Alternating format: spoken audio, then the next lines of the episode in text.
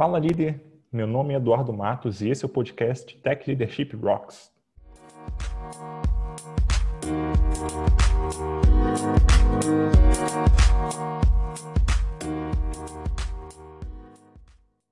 Antes de começar, eu queria deixar dois recados aqui. O primeiro deles é que agora o Tech Leadership Rocks também tem uma newsletter. Nela, toda semana você recebe cinco links de palestras, blogs, podcasts, por aí vai, tudo para você se tornar um melhor gestor ou gestora de tecnologia, um pouquinho de cada vez. Você pode se inscrever em techleadership.rocks/newsletter. O segundo recado é que, caso você ainda não saiba, nós temos uma comunidade no Slack focada em liderança em tecnologia. E se você quer crescer como líder ou só quer ter a opinião de, de colegas da área, passa lá e dá um oi para o pessoal. Para acessar, você só precisa visitar techleadership.rocks/slack. Recados dados, agora vamos partir para a conversa com o nosso convidado. Hoje eu vou conversar com o Kleber Piedade, que é CEO da Matchbox, e também com o Sérgio Fiorotti, que é Head de Engenharia também na, na Matchbox. Prazer conhecer vocês e obrigado por aceitar o convite. A gente que agradece o convite, é um prazer estar com você, Edu. Somos fãs aí do programa. Boa. Prazerzão, Edu. Obrigado pelo convite. Imagina. Você pode contar um pouquinho sobre a Matchbox, o que vocês fazem lá, qual, o que, qual problema a empresa resolve? Legal. É, bom, a Matchbox é uma HR Tech, né? A gente surgiu em 2017, vamos fazer quatro anos agora é, de existência. A gente surgiu muito para o nosso propósito é tornar recursos humanos mais humanos, né? E aí a gente entende que a gente começou muito olhando para projetos, principalmente de estágio e trainee, onde a gente via que a experiência do candidato ela era ainda é, muito ruim, que existia é, é, pouca inovação e poucas soluções diferenciadas no mercado. A gente achou esse primeiro canal para crescer. E aí teve uma virada de chave que foi muito interessante, Edu. Eu fui no RD Summit, né, da RD Station, em 2018, que era um evento de marketing, né? E, cara, quanto mais eu olhava para o marketing ali, mas eu falava, cara, isso aqui tem tudo a ver com recrutamento. Então, a gente é, foi estudar e a gente viu que existia uma disciplina fora do, do Brasil que se chamava marketing de recrutamento, que é exatamente você usar estratégias e táticas de marketing é, para ajudar as empresas a, a, construir relacionamento com talentos e criar pipelines para fechar as vagas delas. Então, a gente trouxe esse conceito para o Brasil, começamos a, a, fazer projetos né, de marketing de recrutamento aqui no Brasil em 2018, fomos sofisticando, e aí em 2019 a gente viu a oportunidade de construir uma plataforma focada nisso. Até então, a gente usava plataformas de marketing, de vendas, para ajudar a gerenciar essa jornada do talento, e a gente viu a oportunidade de construir essa plataforma. Então, o Spark ele foi para o mercado em novembro do ano passado e hoje ele é uma ferramenta definindo aqui, né? Ele seria um HubSpot para recrutamento em que você cria jornadas, em que você cria fluxos de automação, em que você tem um CRM de talentos. Então, hoje, né, diferente da tese de algum de várias startups em que você tem só um produto que você foca na escala, a gente começou com serviços e a gente ganhou uma atração muito legal. Hoje a empresa já tem 60 pessoas e a gente veio trazer o nosso SaaS para o mercado agora em novembro já entendendo muito as dores do mercado e como que a gente poderia trazer uma solução que pudesse é, escalar e que pudesse gerar valor para os nossos clientes. É, daí para você que está ouvindo a gente, né, já deve ter visto pelo título que o assunto vai ser é, marketing de recrutamento, é, e talvez você tenha pensado, mas por que, que eu, eu ouviria num, episódio, num, num, podcast sobre liderança em tecnologia, por que, que eu ouviria alguma coisa sobre recrutamento e sobre marketing? Né? Não, não sei se faz muito sentido, mas na verdade, na minha visão, faz sim porque como líder de tecnologia, a gente tem que estar muito preocupado ali com contratação, em trazer gente boa para a empresa. Então, entender, ainda que seja um pouquinho ali, né, sobre marketing, sobre recrutamento, pode fazer muita diferença aí entre trazer bons candidatos ou ter muita dificuldade para fazer isso. Então, a ideia é a gente conversar bastante aqui sobre justamente sobre esse assunto, né? E para começar, eu queria eh, perguntar aqui para vocês, né, é, por que que as empresas deveriam se preocupar tanto com, com marketing de recrutamento? Eu acho que é um tema super relevante, Edu. É, obrigado pela pergunta. Eu acho que o, o primeiro ponto que todo mundo sabe está muito difícil contratar, né? Para áreas de tecnologia, áreas de produto. Então, o desafio é muito grande e a gente vê as, to, praticamente todas as empresas usando a mesma estratégia, né? Indo no LinkedIn, mandando mensagem para os candidatos. E eu mesmo recrutando, né? A taxa de resposta ela é baixa, às vezes os candidatos não engajam. Então, assim, ela é uma estratégia que ela, ela hoje não é eficiente nem para o recrutador, que ele tem que ter um volume muito grande, isso não garante que ele vai fechar as vagas, nem para o talento, né? Que em muitos casos ele acaba tendo uma quantidade de mensagens super alta de empresas que não tem nada a ver com o perfil dele. Então, a gente se inspira muito no marketing, porque o marketing ele passou por essa transição, né? Eu, eu sou dos confins de marketing, ali trabalhei na Kodak, na Diageo, no começo dos anos 2000, eu lembro muito dos meus gerentes diretores é, fazendo propaganda no Fantástico, colocando outdoor, quando podia colocar outdoor aí na, na cidade, e se perguntava o que, que, traz retorno, e esse cara não sabia dizer. E aí, lá, mais ou menos em 2012, começou o advento do inbound marketing, que você passou a ter um marketing muito voltado para resultados, em que você consegue metrificar suas ações, em que você cria um funil né, de, de compras realmente, em que você te, olha para todas essas etapas e consegue ter muito mais previsibilidade escalabilidade no processo de, de vendas e de marketing. E para recrutamento é a mesma coisa, né? Do mesmo jeito que a gente olha para esse funil hoje do, de compra das pessoas, a gente tem que olhar para o funil desse candidato. Né? Esse cara é um cara que conhece a minha empresa, que ele considera trabalhar aqui, ele tem interesse realmente, ele está buscando uma vaga, porque senão você está desperdiçando muito esforço e, e não está trazendo a vaga certa para o candidato certo na hora certa. E é isso que o marketing de recrutamento traz como conceito e é isso que a gente tem ajudado é, grandes empresas a implementar. Quando, quando a gente fala de tecnologia, né, a gente eleva isso daí ao quadrado, né? A gente, pô, é, no Brasil, né, quantas, quantas vagas de TI vão ser abertas, quantas é, vagas de TI vão, vão, quantos profissionais de TI a gente vai precisar formar ano a ano, né? A gente tem um déficit aí, né? E quando você fala de, é, pô, de, de de programadores, né, de, de, startups e tal, a necessidade é, é muito alta, né, desses profissionais, né, e a gente como líder a gente fala, pô, como que eu posso reter esses profissionais? Como eu posso contratar? Onde eu acho esses caras, né, com mais frequência, né? Porque eles estão sendo assediados aí pelo mercado internacional, estão sendo assediados pelo mercado interno que está tá cada vez está uma bolha, né, tecnológica aí. É, então são essas aí as dificuldades. Acho que é, marketing de recrutamento consegue ajudar a gente nesse ponto, né? Também. Um termo que a gente costuma ouvir muito aí é, é, guerra por talentos, né? Então, se a empresa ela não consegue se posicionar ali, possivelmente ela vai ter muito problema para trazer profissionais e vai ter muito mais trabalho e talvez ela não consiga nem trazer os melhores profissionais ou os que me, se encaixariam melhor ali na empresa também.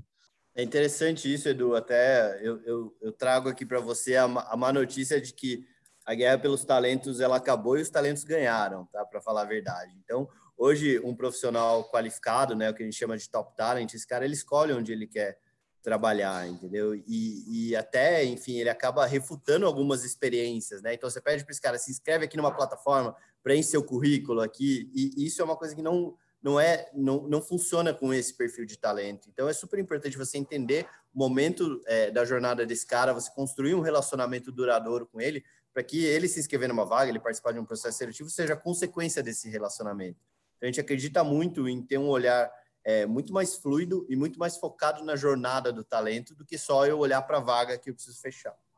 É, agora, indo aqui para a próxima pergunta, né? Eu, eu, queria entender, assim, pensando numa empresa que ela está ali num, num, cenário bem tradicional, vamos dizer assim, né? Então, tem é, talvez algum recrutador no RH que esteja buscando as pessoas no LinkedIn e ela não invista nada em marketing e nem, nem esteja pensando nisso, né? Então, por onde que uma empresa dessa conseguiria começar é, quando a gente fala de marketing de recrutamento? Legal. É, eu acho que se a gente pensar né, no processo de você vender uma vaga e vender a sua empresa, né, ele é um processo de marketing, é um processo de vendas. Então, você tem que convencer aquele candidato de que a, a sua empresa ela é a empresa adequada e que seu produto, que é a vaga, faz sentido para ele naquele momento. Né? Então, acho que todo mundo já tem que ter um pouco desse mindset. Né? É, é, tem algumas empresas, alguns clientes nossos que falam, falam que hiring is everyone's job. Ou seja, contratar é, é tarefa de todo mundo. Então, todo mundo tem que entender um pouco como vender a sua empresa, como encantar esse candidato, isso são, né, de alguma forma, ferramentas é, é, relacionadas a marketing, relacionadas à venda. É, o que que, o que que eu diria, assim, para as empresas? Eu acho que quanto mais você for transparente e quanto mais você puder falar sobre como que é o dia a dia e o que que esse cara vai encontrar lá dentro, né, mais é, natural fica essa atração de talentos. Então, um exemplo icônico, assim, muito legal, né, o Magazine Luiza, eles têm o Luiza Labs e eles começaram um medium para falar como é que eram as, as técnicas, né, e as boas práticas de engenharia. Então, pô, o cara que é um desenvolvedor, né, ele vai querer entender sobre arquitetura limpa, sobre qualquer coisa, ele acessa aquele medium, ele começa uma, um relacionamento com aquela empresa. E é muito isso que eu incentivo, né, começar a produzir conteúdo, falar como é que é o dia a dia, é, ajudar e gerar um valor para aquele cara que você quer atrair do outro lado. Porque quando a gente fala de eu vou abrir uma vaga e vou rezar para o candidato certo se inscrever, né, que é o famoso post and pray, você não está gerando muito valor para esse cara. A partir do momento que você está criando conteúdo, você está começando um relacionamento, você convida esse cara para um hackathon, é, você faz um talk, um webinar aqui sobre as boas práticas de engenharia da sua empresa, você está começando a construir né, esse relacionamento e, e, e, fortalecer a sua marca empregadora. E eu acho que isso é um diferencial muito grande, né? Quando a gente tem pesquisas fora do Brasil que mostram que o talento ele chega a ter 12 pontos de contato com uma marca antes de se inscrever numa vaga. E se esses pontos de contato eles é, jogam a seu favor, isso vai acontecer de uma forma natural, você vai se tornar um hub de, de atração de talentos. Se, se isso joga contra você, provavelmente essa galera não vai chegar a se inscrever nas suas vagas, você vai ter problema para preencher suas principais posições. Então, acho que é muito disso. Você começar a construir sua marca empregadora, falar o que, que acontece dentro da sua empresa e começar a construir esse relacionamento com esses talentos. E dá para começar, talvez até com uma, algo tão simples quanto um blog, né? No caso lá da, da você mencionou, da, da Luiza Labs, enfim. E hoje em dia a gente realmente vê muita empresa que tem blogs, posta conteúdo no, no YouTube, no LinkedIn, enfim, várias redes aí, na Twitter, por aí vai. É, tem, tem. É, a, você acha que existe alguma, alguma que seja melhor ali para a pessoa, para a empresa começar? Ou tanto faz assim, depende muito do, do estilo da empresa? Como é que você vê isso?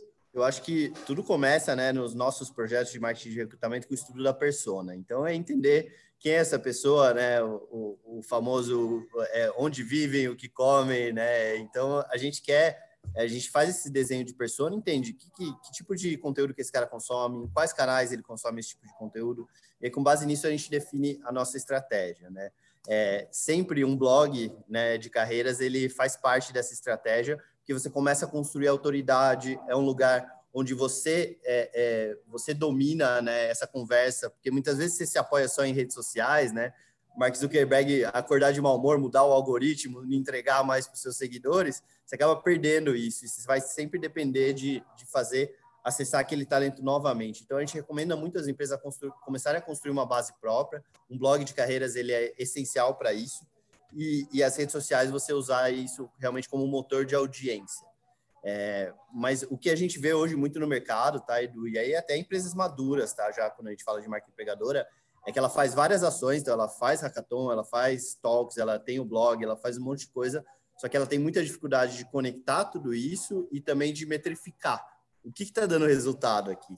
Então a gente tem ajudado muitas empresas a trazer um olhar muito focado em resultado, né? Do mesmo jeito que Hoje você olha para áreas de marketing e vendas e eles ajudam as empresas a construir máquinas de aquisição de clientes que sejam previsíveis e escaláveis. A gente quer ajudar as empresas a construir máquinas de aquisição de talentos que sejam previsíveis e escaláveis. Então, legal. É, é, quando eu falo da persona de desenvolvedor, né? Quantos leads eu preciso ter? Quantas oportunidades eu preciso ter? Quantas pessoas eu preciso estar em contato? Então, a gente ajuda a, a trazer essa conversa, né? Criar métricas para cada etapa é, do funil e, e ajudar as empresas né, em estratégias de captação de leads, às vezes pegar aquelas bases de Excel que estão esquecidas, né? Então, você participou de um hackathon, participou de um evento, tem um monte de base lá, às vezes só de você se comunicar com essa base, é, é, nutrir né, o relacionamento com essa base, você já consegue extrair resultados. Então, ela é uma estratégia que ela, ela pode é, ser complexa, né? Mas você tem que começar, não existe algo perfeito e o grande, o grande ponto mais importante é você conectar todos esses pontos para para conseguir cada vez mais é, melhorar o retorno sobre o investimento de todo esse seu, de todo esse seu investimento. Oh, muito massa. E, e no, nos seus clientes aí, você costuma enxergar alguma é, é, dificuldade comum ali entre é, as empresas que estão começando a implementar uma estratégia de marketing? E se elas têm alguma dificuldade em comum, como é que você costuma fazer para tentar resolver isso aí? Cara, eu acho que a construção de uma marca empregadora, né, uma estratégia de marketing de recrutamento, ela é, ela é uma estratégia de médio a longo prazo, né? Então, a partir do momento que você começa a captar lead, lead qualificado, a coisa começa a andar é, quase que é, é, no natural. Você tem sempre novas pessoas chegando, se qualificando, mas isso demora um pouco de tempo para acontecer. Então, o que pode acontecer às vezes é, é a falta de paciência, entendeu? E, e pô, eu tenho a urgência de fechar a vaga, é, mas essa urgência ela sempre vai continuar existindo. Então, se você não começar essa estratégia agora, né, daqui a um ano você vai continuar no mesmo modus operandi de, de loucura, né, para fechar suas vagas. Então, acho que isso é, é um desafio. E, e realmente é, é, achar esses canais, né, e esses hacks para conseguir chamar a atenção desse cara, né? Às vezes a gente já, já viu até clientes, né, enfim, fazendo interações legais em Discord, no GitHub, entendeu? Então, é, colocando algumas coisas ali para chamar a atenção do dev no GitHub. Tem um case muito legal da AWS também, eles fizeram uma ação no Tinder, é, eles entenderam que a persona deles de desenvolvedor, né? Esse cara tinha dificuldade ali, às vezes, em buscar né, um parceiro ou uma parceira, então ele estava no Tinder, então eles criaram um perfil no Tinder. Então tem alguns cases emblemáticos em relação a isso. Você tem que entender o que funciona melhor para o seu momento da, da sua marca, né? Para o seu desafio, é um desafio de conhecimento, é um desafio de as pessoas considerarem e também para a persona que você quer trabalhar. E na nossa plataforma, pô, tem todas essas vantagens aí de você não começar cada vaga, né, aquele trabalho de novo, né? Então você consegue automatizar aqueles pequenos trabalhos, que é responder o candidato, que é, ó, dar um feedback, ó, você passou de tal nível, então ou você você foi foi recusado e tal. Então esses pequenos trabalhos que vão dando, que viram um trabalhão, né? É, toda hora que postou uma vaga nova, né?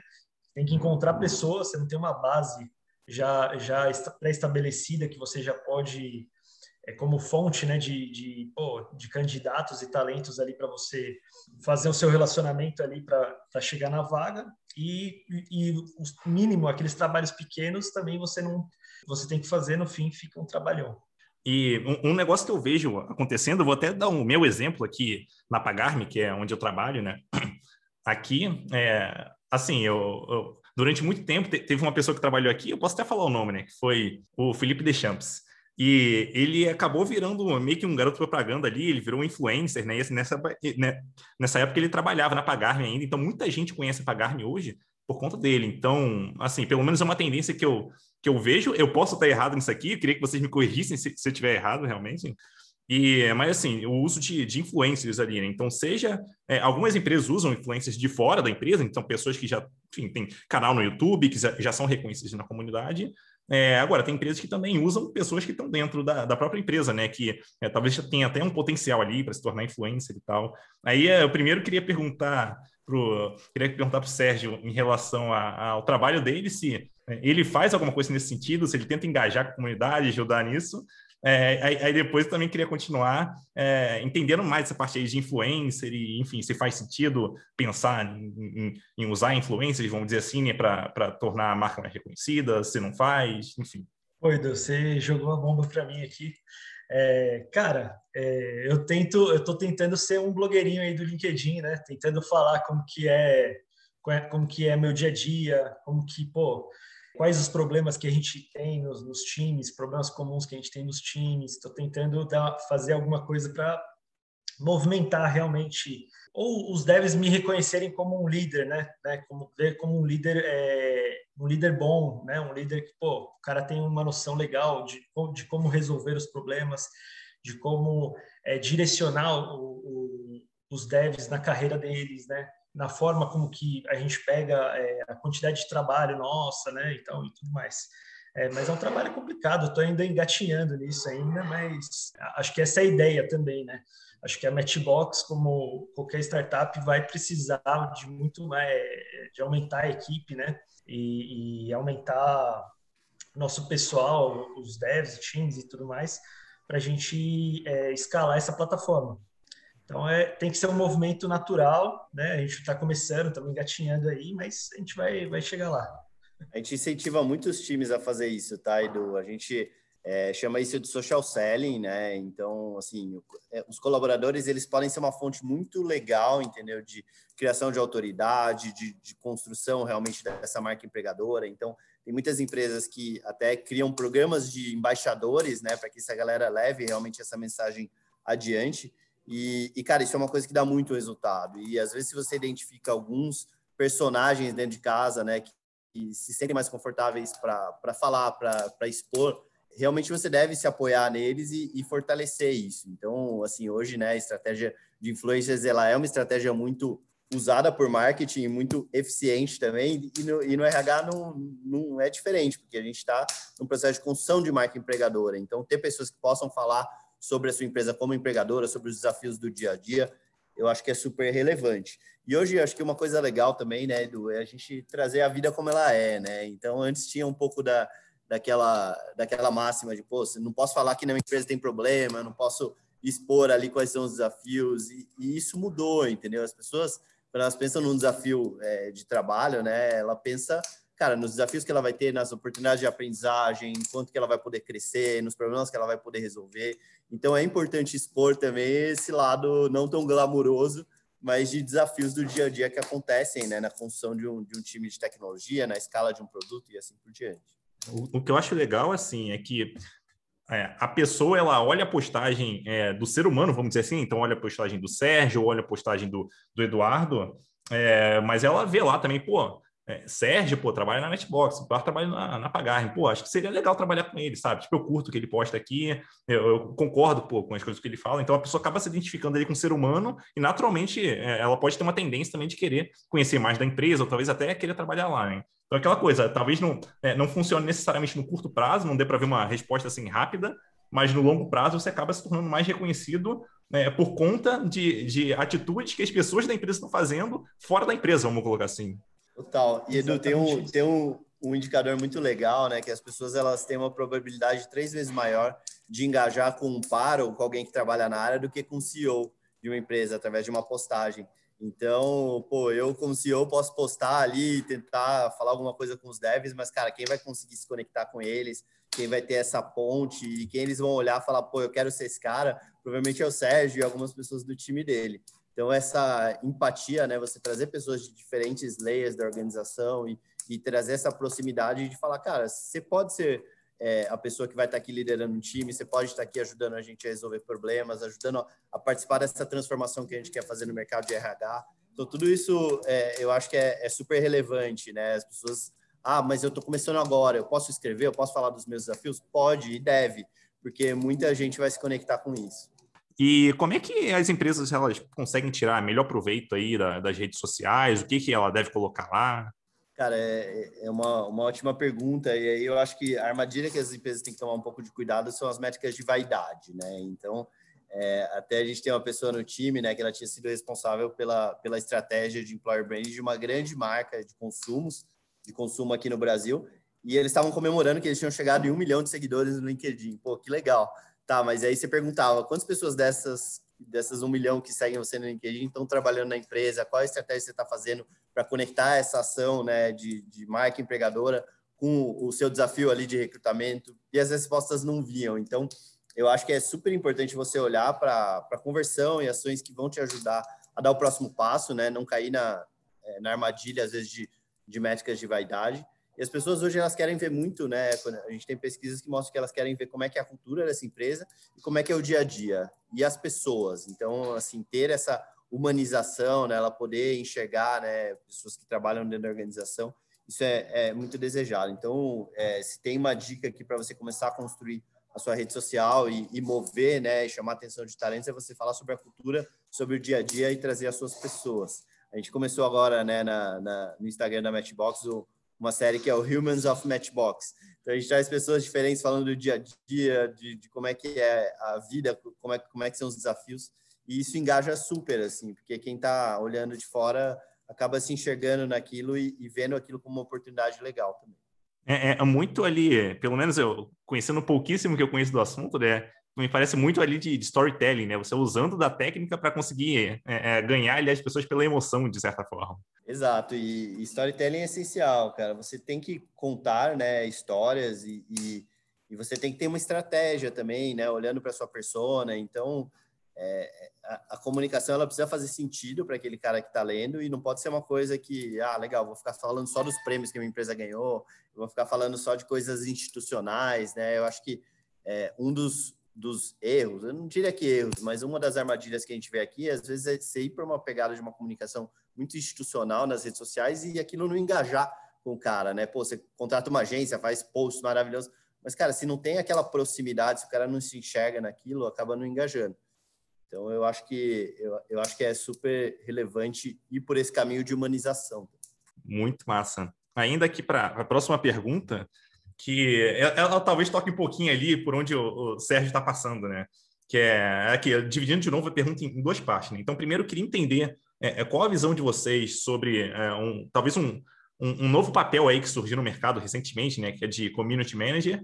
E, e, o, e o outro lado que é, né, também tem ali os devs na empresa, isso pensando em tecnologia especificamente, tá? Tem os devs ali na empresa e tal, que normalmente participam né, é, muito de eventos, então né, é, talvez seja um evangelista, tem também essa posição, apesar dela da, da, a gente não vê muito por aí, mas ainda existe nessa posição de evangelista ali e tal. Então, como é que vocês enxergam essas posições ali? É, isso costuma ajudar a pessoa, talvez, palestrar no evento? Como que o community manager consegue ajudar mais? Se, se é que consegue ajudar, se é que faz sentido essa posição, eu queria entender a, a visão de vocês em relação a isso. É, tem algumas empresas é, já no estágio de construção de marca empregadora é, mais robusto, né, que eles viram a necessidade de ter uma pessoa centralizando esse contato com comunidades e, e realmente é importante, né? Eu acho que é, existem muitos eventos, existem muitas comunidades, né, coisas super específicas e às vezes a, a organização, né, se não tiver alguém que consegue navegar bem nesse ambiente, talvez ela não consiga estar presente, né? E, e, e, às vezes tem tantas iniciativas acontecendo que ela precisa de alguém para centralizar aquilo e, e, pensar numa estratégia, né? Então, é, dando um exemplo aqui, né? A gente, como empresa, né? A gente já vem construindo muito é, comunidades relacionadas a questões de diversidade. E, pô, é, é super legal a gente, de forma genuína, correr atrás disso, mas a gente via que não tinha a mesma abertura de você ter uma pessoa que navegue bem nesse, nesse nicho e consiga trazer isso. Então, é, agora a gente está trazendo um homem trans para liderar essa pauta aqui dentro da Matchbox e com isso a gente já espera e já, já tem visto já um movimento e uma abertura da comunidade muito maior. Então, quando a gente fala comunidade de desenvolvedores é mais ou menos parecido. Então, eu preciso ter alguém que consiga navegar, que entenda é, do dia a dia. E empresas como Nubank, iFood, que já tem uma estratégia de marca empregadora mais robusta, eles já têm pessoas olhando só para esse relacionamento com comunidades. Quando, quando a gente fala de, de comunidade, de eventos, né, de, de, eventos de tecnologia e tudo mais, tem, tem uma participação hoje no Brasil, né? Às vezes, às vezes a gente acha que no, que contribuições, assim, até open source e tal, só acontece lá fora, né? Que, tipo, ah, os maiores eventos estão lá fora. Mas o, o, o movimento de comunidades aqui no Brasil já, já rola há muito tempo e, e é muito forte, né? As contribuições também open source é, no Brasil também já é já tem crescido e, e os desenvolvedores já estão nessa prática aí há, há um bom tempo. Então faz sentido essa, essas ações, né? O desenvolvedor ele tem essa, essa ânsia de querer ajudar, de querer participar, de querer ser ativo na, na linguagem, no framework lá e tudo mais. Então ele ele está ali nesse faz sentido a empresa estar tá nesses nesses locais, né? Para ela justamente ser uma fonte ali de, de candidatos, né? De pô, futuros é, parceiro, é, futuro desenvolvedor, futuro funcionário e tal. Então, acho que faz total sentido. As empresas têm que, têm que serem mais. É, elas já estão, por exemplo, tem recrutadores hoje que elas fazem, não só no LinkedIn, né, mas elas, elas vão atrás do lado do, GitHub do cara, né? Ver se ele contribui em tal biblioteca, em tal. É, desenvolvimento de tal ferramenta, né? Quem que está quem que tá mexendo com isso também. Eu acho que é uma, uma fonte é, rica né, de um canal ali para ela, ela se relacionar com os candidatos também, principalmente desenvolvedores. Né? Assim, as empresas, pelo menos algumas empresas onde eu trabalhei, né, elas parecem que gostam de mandar né, os programadores ali para eventos, justamente para divulgar a marca de certa forma ali, para conhecer, para pessoas saberem que a empresa existe, né? Dependendo da empresa, ela não, talvez não seja tão famosa assim, então é legal mandar pessoa para evento. E, e, tem algumas que também talvez dificultem um pouco. Então, por exemplo, eu já trabalhei em empresa onde para a gente participar de um evento, para a gente palestrar no evento, né? A gente tinha que submeter a palestra para, enfim, os diretores da empresa poderem avaliar e ver se a gente poderia falar sobre aquele assunto. Que é um negócio que não sei se faz muito sentido mais hoje em dia, né? Cara, é, a gente tem que a gente está falando hoje já, né, no Brasil de open banking, por exemplo, né? Então não, não, faz, não faz mais sentido a gente ficar é, restrito ao, nosso, ao, ao, ao, mundo ali da nossa empresa, né? As coisas da, das ferramentas da nossa empresa ou as bibliotecas da nossa empresa, ou ser, fazerem coisas exclusivas, quando na verdade a gente está falando de coisas to totalmente abertas, né? A gente já está falando de, de, de, sistemas livres e tal, já tá, é, é, a gente está indo para fazendo esse movimento, né? Então o desenvolvedor ele está usando uma biblioteca que o mundo inteiro está usando e ele vai lá e ativamente ele, ele ajuda a evolução dessa biblioteca, né? Acho que no, nos eventos é a mesma coisa. A gente está lá para falar não só da nossa empresa, mas falar de alguma alguma do futuro da tecnologia, né? A gente está lá para divulgar alguma coisa e faz total. A gente está levando o nome da empresa também, né? É, a gente pode falar também, de, depois a gente pode jogar um hashtag vagas ali na, no PPT, né? A gente pode falar um, um pouco da, da, nossa empresa, como que é o nosso trabalho, como que é bacana trabalhar lá.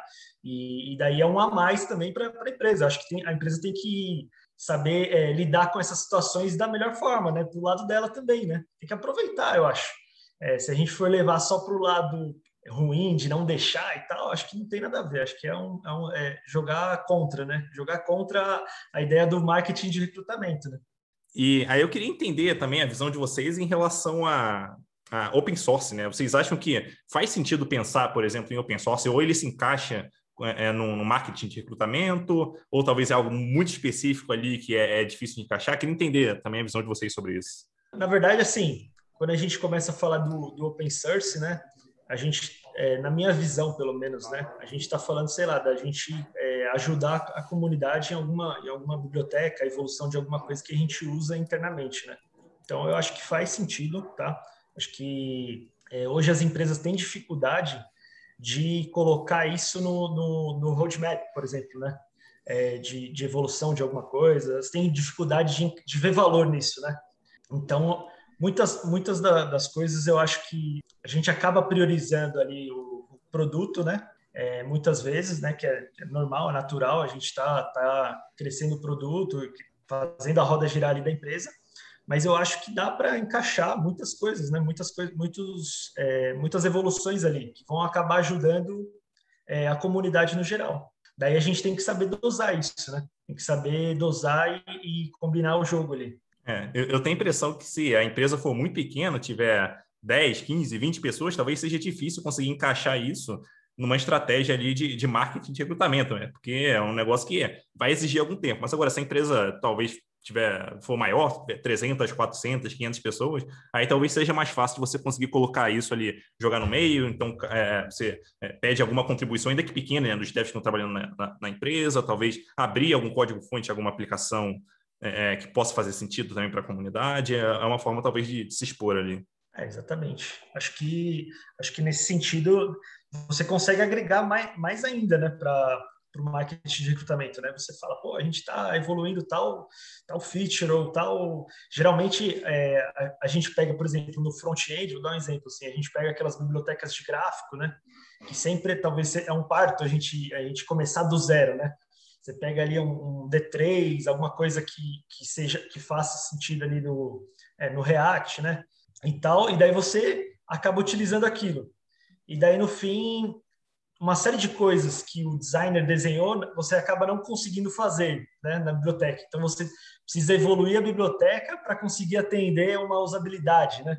E daí é que faz sentido você encaixar, né? Pô, por que, que a gente não evolui essa biblioteca e daí a gente atende o nosso cenário, né? E você acaba conversando com... É, se embreando ali na comunidade né, do, do, da biblioteca e conversando com eles, ó, oh, faz sentido isso, né? Você acaba fazendo até o pessoal acaba conhecendo a sua empresa, né? Acaba conhecendo a sua empresa e fala, pô, talvez seja legal e interessante trabalhar lá também. Eu acho que um ponto importante aqui, Edu, é, é acho que a palavra-chave é geração de valor, entendeu? Então, qualquer relação hoje, o que a gente busca é essa geração de valor é, dos dois lados, entendeu? Então, a partir do momento que você está gerando valor para a comunidade, você está gerando valor para um candidato, né? Você está tá contribuindo de alguma forma, a probabilidade dessa pessoa enxergar sua marca como um lugar legal para se trabalhar, ela aumenta muito. A gente tem alguns clientes aí que a gente ajudou, a TOTOS, o Grupo Boticário, a construir é, manuais de processo seletivo para a galera que está participando dos processos. E, cara, você fala, pô, mas legal, você, essa empresa ela está entregando o jogo, ela está falando quais competências que são importantes para ela, o que, que, esse candidato tem que olhar. Sim, porque é, é daquela forma ela está gerando valor para que as pessoas que participem do processo seletivo elas saiam do processo melhores do que elas entraram. Então, para mim, o, o, segredo é a geração de valor e, e pô, compartilhar com comunidade é uma forma de gerar valor e eu acredito muito que ela é uma, uma estratégia eficiente aí de marketing de recrutamento.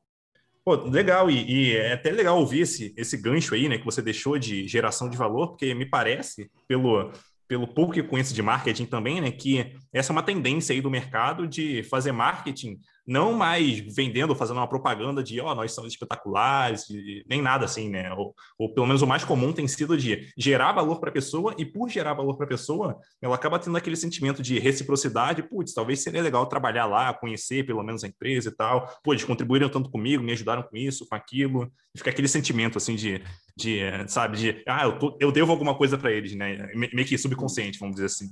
Sim, eu acho que é, isso é o conceito do inbound marketing, né? O inbound marketing ele é o marketing de atração, é você criar realmente, né, entregar um valor para que as pessoas venham até você, você não precise ficar indo atrás delas, né? E o, a gente adaptou esse conceito para o que a gente chama de inbound recruiting, exatamente o mesmo conceito, eu gerar valor, eu me eu, eu nutrir o relacionamento com essa pessoa, é, e aí ela se inscrever numa vaga, ela participar de um processo seletivo, seja consequência desse relacionamento. É, na real, Edu, a gente realmente acha que esse mercado ele deve mudar muito nos próximos anos, né? A gente acha que a forma como é feito hoje, ela não é focada na jornada do talento, não é algo fluido, não é algo é, é muitas vezes genuíno também. Então, é, no, o nosso sonho grande é que daqui a três, quatro anos as pessoas olhem para trás e falem, cara, não acredito que em 2020 eu recrutava daquele jeito, porque a gente acredita que deve ser, deveria ser algo muito mais fluido e uma troca muito mais genuína do que é hoje. É, e é bem capaz de, em algum momento no futuro, é, as pessoas escolherem a empresa pela afinidade. Elas vão conhecer tão bem ali, né? Já vão ter tido tanto contato com, com ela nas redes sociais, talvez em é, eventos presenciais, em, enfim, em, em, conteúdo no YouTube, por aí vai, que ela já, pô, eu, eu, já meio que tenho a sensação de que é como se eu trabalhasse lá, eu já conheço as pessoas, eu sei quem trabalha lá, eu conheço os projetos deles, então ela vai entrar pela identificação, né? E, e, talvez até aconteça um negócio que eu acabo vendo acontecendo em, em marketing. E eu estou falando isso um pouco porque eu tenho pouco contato com marketing, porque, enfim, eu tenho podcast aqui, eu publico conteúdo no LinkedIn, então eu tenho algum contato com isso, né?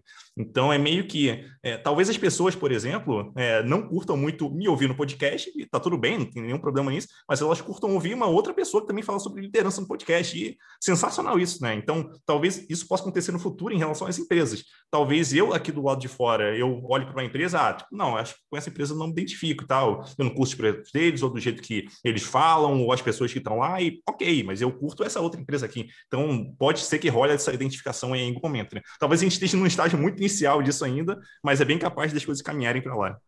Cara, mas é muito legal isso, Edu, porque é, uma coisa que eu acredito muito é que cultura é excludente, entendeu? Então não adianta você querer agradar todo mundo, imaginar que, que todo mundo vai é, se inscrever no seu processo, que você vai é, ser uma marca amada por todo mundo, né? Então, é, a partir do momento que você entende que cultura é excludente, é muito mais eficiente você investir energia em se relacionar com pessoas que realmente vão se conectar com a sua cultura, e às vezes vai ser um número menor é, do que você ter a, aquela métrica de vaidade de, ah, legal, vou abrir uma vaga, vou ter 2 mil inscritos.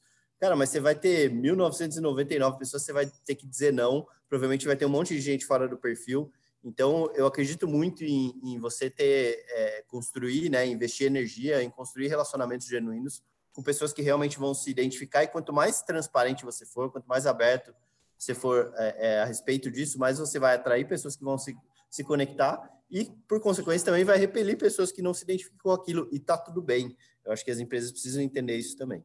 Mas já, mas já acontece isso, tá, Edu?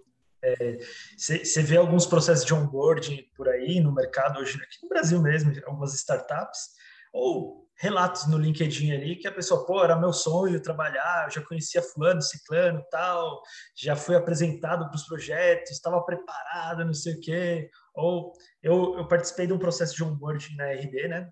É, faz, faz pouco tempo que eu saí da RD, e, e no processo do onboarding, é, não as pessoas da área de tecnologia especificamente, mas muitas pessoas ali de marketing, de vendas, falavam que conheciam já muito bem, que ah, é, eu me apaixonei, não sei o quê, que era, sabe? Parecia que tinha algo, algo antes que foi, que foi criado ali para elas tá, é, estarem ali, né?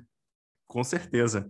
E, e eu, ouvindo assim, né, quando eu ouço que, é, que a cultura ela é excludente, eu me lembro muito de é, algumas pessoas, né, alguns desenvolvedores, CEOs, CTOs que têm opiniões muito fortes aqui e acabam atraindo algumas pessoas e expelindo outras também, né, repelindo outras. Vamos colocar assim. Então, um exemplo que eu lembro aqui, pelo menos que para mim é muito claro, é do, do DHH. Enfim, rolou um problema no Basecamp recentemente, mas tirando isso, é, ele é um, é um cara de opinião, né, uma pessoa de opiniões muito fortes, ele acaba naturalmente atraindo algumas pessoas que pensam parecido com ele e acaba repelindo outras pessoas e ok, porque ele vai trabalhar ali com pessoas que pensam é, mais ou menos parecido nesse sentido e que isso acaba ajudando ali ou pode ajudar a ter uma certa sinergia ou pelo menos a, a, a ter uma a, criar uma identificação maior com as pessoas para que elas queiram trabalhar lá, vamos colocar assim. Né? Que se elas entrarem lá, o que elas não podem dizer, por exemplo, é que elas não conheciam, porque, enfim, elas em algum momento você deve ter te contado ali e, enfim, isso acaba ajudando ali a filtrar também, né? É, a pessoa que vai entrar e talvez ela entre e não curta tanto, então você já, já filtra logo de cara também. O que a gente não pode fazer é acabar desconectando né, a, a vida na empresa com a vida no nosso mundo, né? Pô, é, a pessoa acha que ela vai para a empresa, ela vive num mundo ali fechado, desconect, totalmente desconexo do nosso mundo atual, né? Não só dentro da empresa, eu preciso conviver com pessoas diversas, com opiniões políticas diferentes da minha, com opiniões, opiniões das mais diversas possíveis ali, de diferentes. Eu tenho que saber viver com a diferença, né? Não importa se é política, se é sexual, se é, enfim, qualquer, qualquer demanda assim da sociedade, né? Tem que aprender a viver não só na, dentro da empresa, no mundo também, né? Então é, é, é deveria ser natural, talvez isso, né, para gente, né? Mas o que aconteceu lá foi talvez uma imposição, né, de uma opinião que ele quis, né, é, colocar ali, que não faz sentido nenhum ali, né, no caso. Mas eu acho que a gente tem que é, falta, né, no, acho que no mundo atual um pouco disso, né? A gente saber conviver com diferente, não importa ali se é dentro da empresa, se é no, no mundo, né?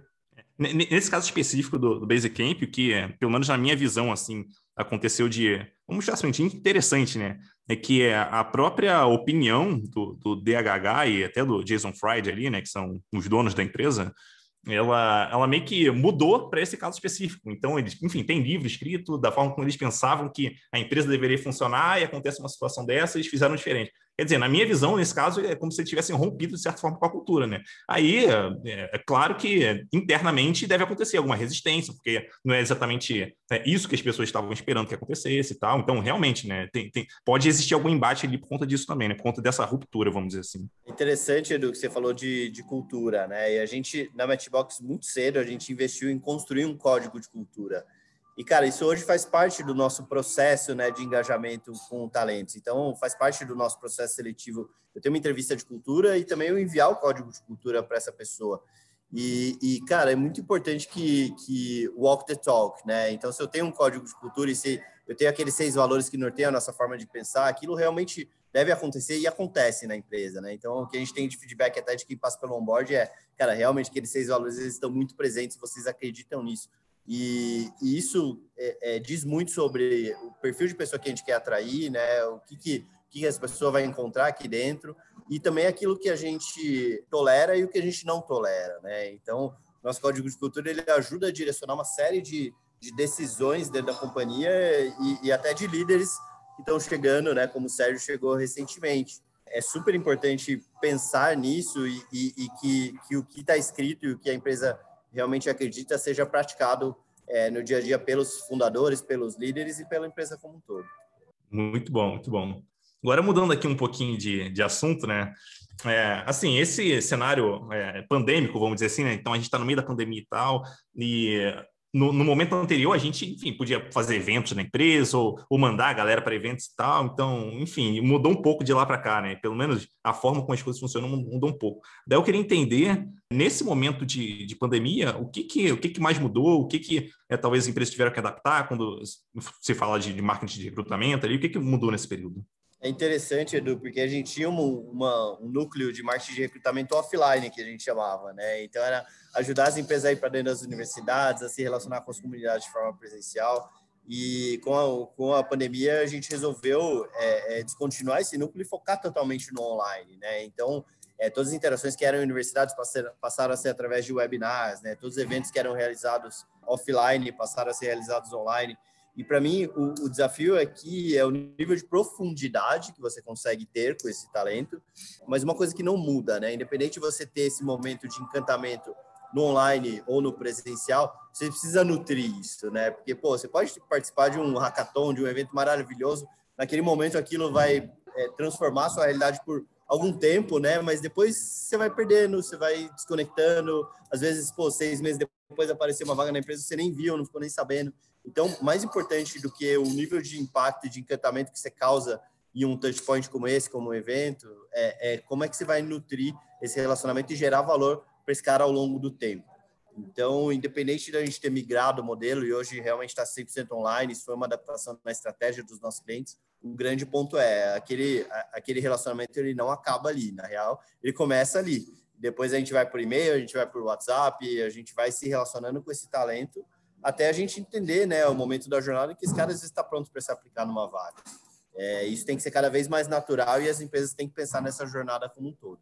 Eu achei muito interessante esse ponto, né? Porque não, não, não, se trata só de intensidade, se trata de um relacionamento, então, de, da frequência também com que você fala com a pessoa ali. Então, precisa ser um relacionamento contínuo, vamos dizer assim, né? Então, você talvez, talvez a empresa seja muito intensa com, com a pessoa em um evento que ela participou, mas se ela não mantém aquilo, talvez a pessoa esqueça da empresa e conheça outra empresa e se interesse, se interesse mais por outra, né? E, de novo, o segredo aqui é a geração de valor, Edu. Então, não adianta eu fazer participar de um evento para front-ends e depois eu mandar conteúdos totalmente aleatórios que não tem nada a ver e não estão gerando valor para aquele cara, né? Provavelmente ele vai se descadastrar e, e, eu vou até um cara que poderia ser um promotor e que eventualmente podia vir trabalhar na minha marca, ele se torna um detrator.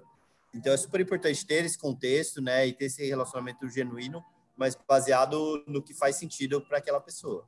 Muito bom. Acho legal, acho legal a gente citar também, você tocou nesse ponto aí da pandemia, né?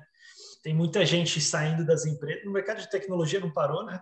Daí tem muitas pessoas saindo e entrando em empresas e a pessoa acaba não conhecendo ninguém presencialmente, né? A, a, a, empresa continuou rodando, né? Os onboards online. E algumas empresas a gente vê que, que fez a, talvez um movimento errado, né? Tipo, pô, marcando reuniões excessivamente e tal, querendo microgerenciar a pessoa lá online, até lançaram lá um, uma mesinha virtual que a pessoa é, colocava para casa, né, para controlar a hora dentro de casa, não sei se você viu isso daí. Acho que as empresas ainda também precisam aprender um pouco, não só falando de marketing ali de recrutamento puramente online, né, mas a também trabalhar online, trabalhar remotamente, né? Quando a gente fala do, é, de trabalhar, por exemplo, híbrido agora, né? A grande, a grande preocupação, acho que, que a gente está tendo também, né? É que se a gente quer ser, pô, a gente quer ser uma empresa remote first, né? As nossas comunicações têm que ser é, sempre online, né? Porque não adianta a gente comunicar só com quem está no escritório, né? Futuramente, né? as empresas têm que, têm que é, pensar mais nesse sentido, né? Se elas estão querendo, né? Tem, tem também essa preocupação, né? Das decisões agora serem online, né? Pô, se, se eu tenho funcionários no Brasil inteiro agora, né? Que por causa da pandemia eu comecei a contratar funcionários do país inteiro, pô, eu tenho que, é, tenho que mudar um pouco, né? Então, acho que passa por isso também. Não sei se o Kleber quer comentar alguma coisa que ele tem pensado, mas acho que as empresas estão passando por isso, né? nesse momento. É, eu também. acho que a, a, pandemia ela acelerou, né, alguns processos de, de, transformação digital, de mudança de modelos de trabalho, né, até de mindset às vezes de, de alguns gestores, né. Na Matchbox a gente tem muito modelo do liberdade com responsabilidade, então a gente já olhava, né, para o trabalho remoto com bons olhos, a gente já trazia isso no nosso dia a dia, mas isso se intensificou e aí é, os desafios é muito de manter o ritual, manter a cultura. A gente tem uma cultura muito forte, então como é que eu mantenho isso é, é, no ambiente totalmente remoto. E, e, cara, é interessante isso, né? A gente conseguiu, né, por outro lado, acessar um, um pool de talentos que até então a gente não tinha acesso quando a gente pensava no modelo presencial. É, e, pô, o Sérgio está trabalhando comigo aí, foi participou de todo o processo seletivo, está trabalhando, o time confia nele, eu confio muito nele e a gente nunca teve a oportunidade de se conhecer presencialmente. Então, assim, é um novo mundo, as empresas elas têm que, têm que se adaptar e isso faz parte da proposta de valor dela como empregadora, né? Então, pô, se eu quero contratar devs e eu tenho um modelo em que esse cara tem que estar no escritório é, todos os dias, ele tem que usar roupa social, provavelmente isso limita o meu, o meu pool de talentos que eu consigo acessar e, e vai gerar uma série de outros, é, uma série de outras consequências negativas na minha, na minha estratégia de atratividade. Então, você tem que levar tudo isso em consideração e, e entender que a sua visão como marca empregadora, ela compõe cada ponto de contato que esse cara vai ter seja no processo seletivo, seja enquanto ele é colaborador. É, ele é um processo bem longo, vamos dizer assim. Ele não se trata só do marketing, do recrutamento, vamos dizer assim, mas ele se trata também de né, do onboarding que eu vou fazer, se trata da cultura que eu quero criar na empresa, da imagem que eu quero passar, enfim, ele, é, ele, ele permeia ali a empresa como um todo, né? Não se trata só de. Não é, é só o RH que está atuando nisso. Aí, um, um, ponto aqui que eu estou bem curioso para entender a visão de vocês, né, em relação à página de carreiras. Porque, assim, é, é, essa é uma página ali onde a empresa tem liberdade para colocar o que ela quiser, né? Talvez numa rede social ela não tenha, não consiga, tenha dificuldade, pelo menos, talvez contar uma história que ela queira criar. Então, eu queria entender é, o que, que a empresa não pode deixar de, de colocar né, nessa página de carreiras, o que, que precisa estar tá lá, é, como é que é, é, uma forma legal de você montar ali essa página de carreiras, como é que você vê isso aí?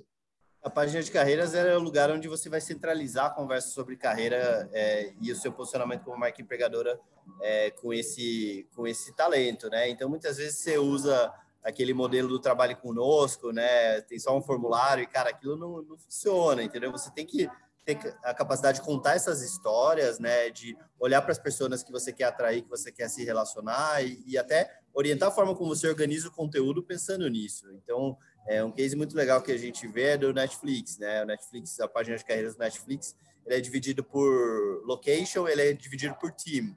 Então, o time de engenharia, você entra na página, você vê depoimentos de pessoas de engenharia, conteúdos para pessoas de engenharia, os desafios, o dia a dia, os stacks que eles usam.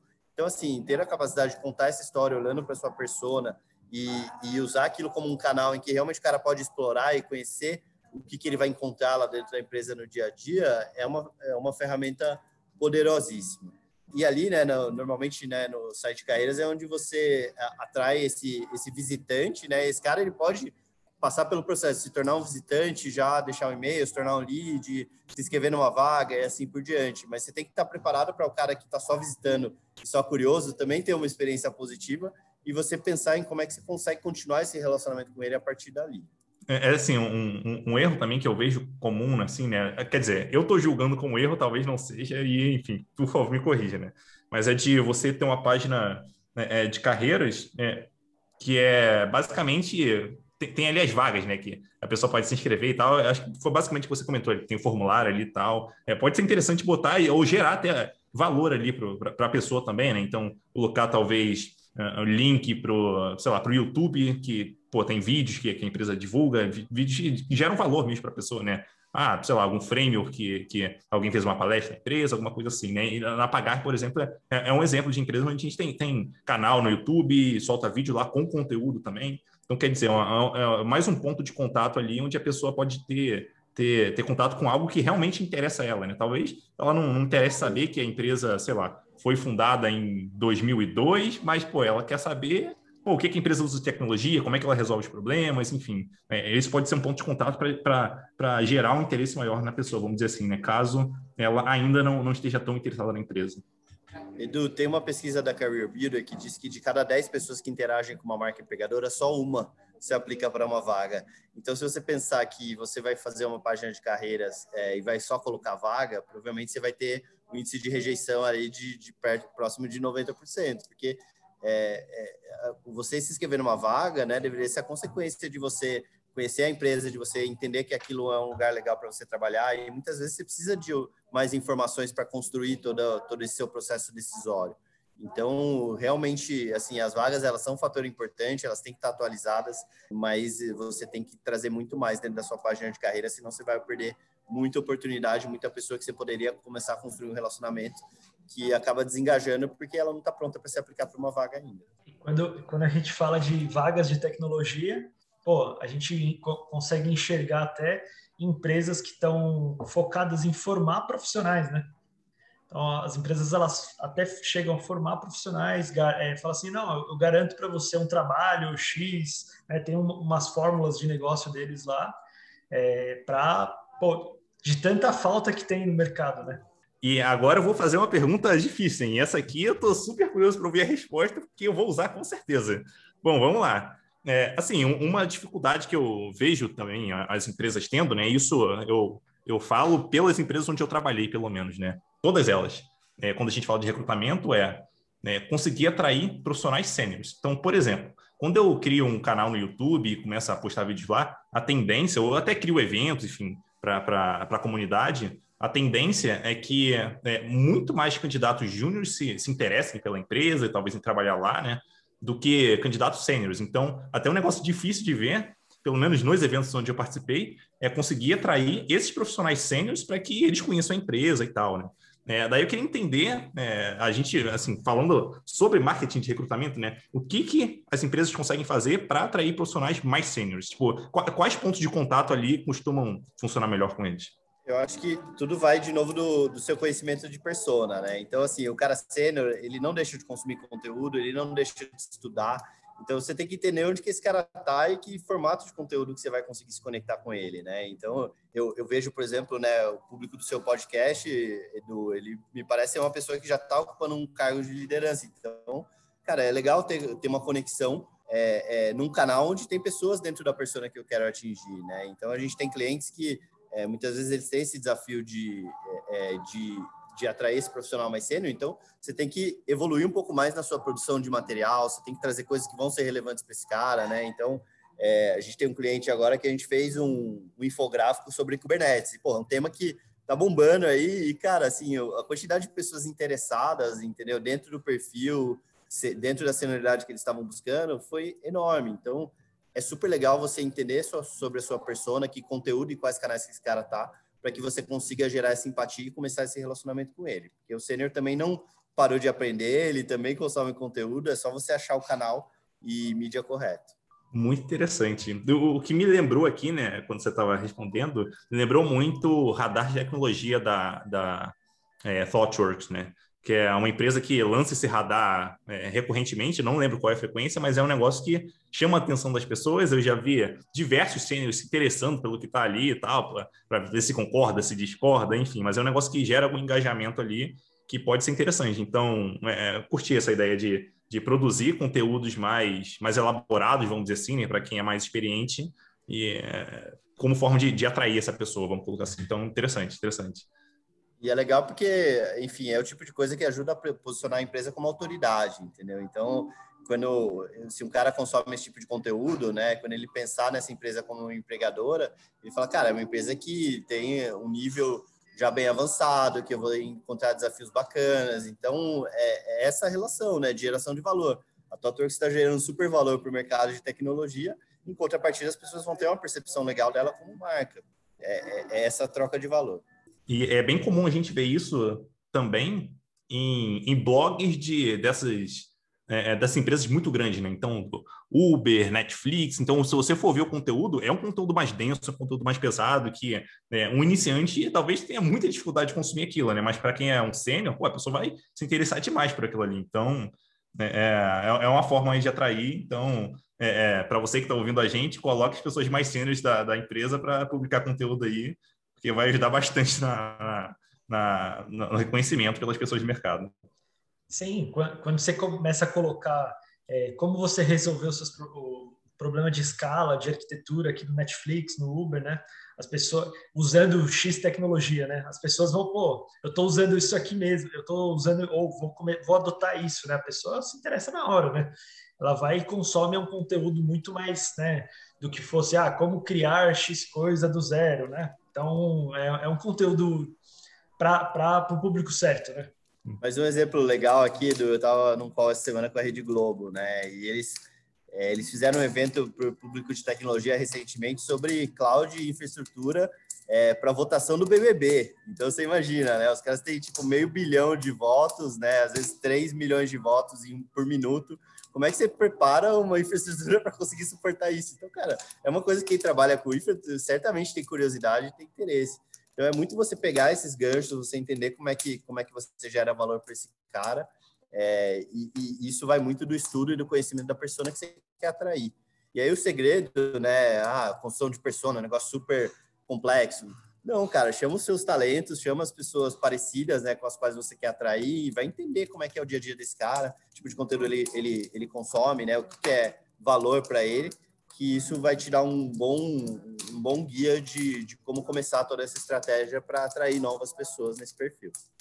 Eu acho até curioso você falar da, da Globo ali, né, porque quando eu estava é, começando a minha carreira, era meu sonho trabalhar na Globo, justamente porque eu via a Globo fazendo projetos muito legais lá. Então, eu conhecia algumas pessoas que trabalhavam lá que eram muito boas assim. o meu sonho era trabalhar lá por causa disso, né? Acabou que nunca aconteceu, enfim, é, é coisas da vida, né? E tudo bem, assim, mas é realmente eles é, criaram, assim, pelo menos na época, né? E parece que se mantém até hoje, né? Essa imagem de, de empresa que está ali na vanguarda, tem muita coisa interessante acontecendo, muita tecnologia de ponta, assim. Então, essa forma de, de posicionamento parece bem interessante mesmo. Para finalizar aqui, é, eu queria fazer uma pergunta, é, é, é totalmente voltada para marketing, ela, né?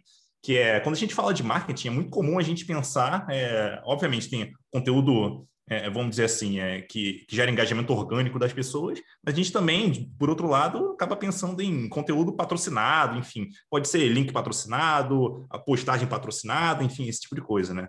Existe espaço para patrocínio, vamos dizer assim, né? Nesse meio de marketing, quando a gente fala de recrutamento, talvez seja muito cedo, seja melhor ir pelo orgânico, é, é bom equilibrar ali, como é que você enxerga isso? Oi, Edu, a gente não fecha nenhum projeto, tá, com os nossos clientes sem um budget de mídia de performance, tá, cara? Então, é, usar programática, usar mídia paga, tudo isso é essencial para você conseguir é, multiplicar a sua mensagem, né, para você criar uma estratégia de captação de leads, para você conseguir olhar para o seu custo de aquisição, né, de, de, de, de lead, de talento. Então, é, é uma estratégia, cara, que, que ela é essencial, do mesmo jeito que SEO, por exemplo. Né? Você fala, nossa, SEO é uma coisa de marketing não, tipo, também marketing de recrutamento faz muito sentido, né? O cara, quando ele pesquisar em, em Google, né, pesquisar no Google sobre Kubernetes, por exemplo, se ele vê o meu infográfico, pô, com certeza eu vou criar um relacionamento com esse cara. Então, tudo que faz parte do arsenal do marketing, a gente consegue trazer para o marketing de recrutamento e, cara, é, mídia de performance é essencial para você conseguir performar melhor e, e também ter mais controle, né, da sua estratégia de captação de leads e de relacionamento com, com esses talentos. Nossa, muito bom, muito bom. É, e quem quiser falar, enfim, com a Matchbox aí, quiser entrar em contato, como é que faz? Cara, fica à vontade para me adicionar no, no LinkedIn, é ali Kleber Piedade, Kleber com K. É, o Sérgio também está disponível por ali, ou no nosso site ali, pode bater um papo é, é, ali no chatbot para dar um alô. E, cara, a gente é, realmente quer ajudar de forma genuína o mercado a evoluir quando a gente fala desse tema. Então, a gente super topa fazer bate-papos com times de RH, com times de marketing. E a gente ficou muito feliz com, com o convite, porque é um tema que ele é novo, mas que, como você mesmo está vendo, né, Edu, e você não é nem de marketing nem de recrutamento, é um tema que faz muito sentido. Então, a gente quer poder ajudar a multiplicar o máximo possível tudo isso para o mercado e queria agradecer mais uma vez a oportunidade de estar com vocês. Imagina, eu que agradeço. É, obrigado, Sérgio, obrigado, Kleber aí. É, é, um abraço aí, até mais. Valeu, até a próxima, gente. Valeu, Edu.